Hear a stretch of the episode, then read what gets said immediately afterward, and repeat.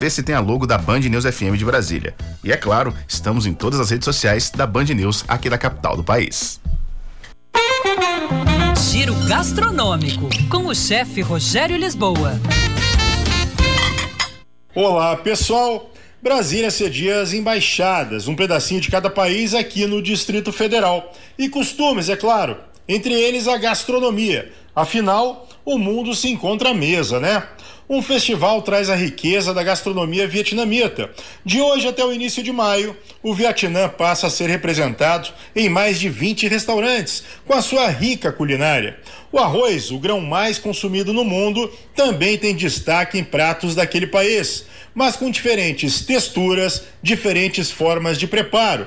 Molho de peixe, pasta de camarão, molho de soja, ervas frescas, frutas e legumes é abundante a utilização desses ingredientes nos pratos vietnamitas.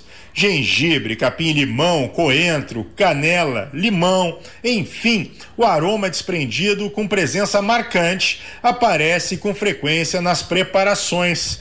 O frescor dos ingredientes é sempre ressaltado na culinária do Vietnã, sendo considerada uma das mais saudáveis do mundo, até por pouca utilização de óleo.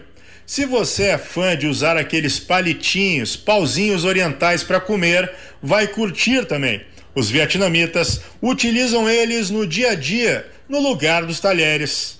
Arroba Chefe Rogério Lisboa. Esse é o nosso Instagram.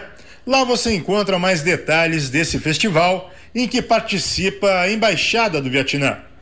Era isso, pessoal. Um abraço. Até mais. Tchau, tchau.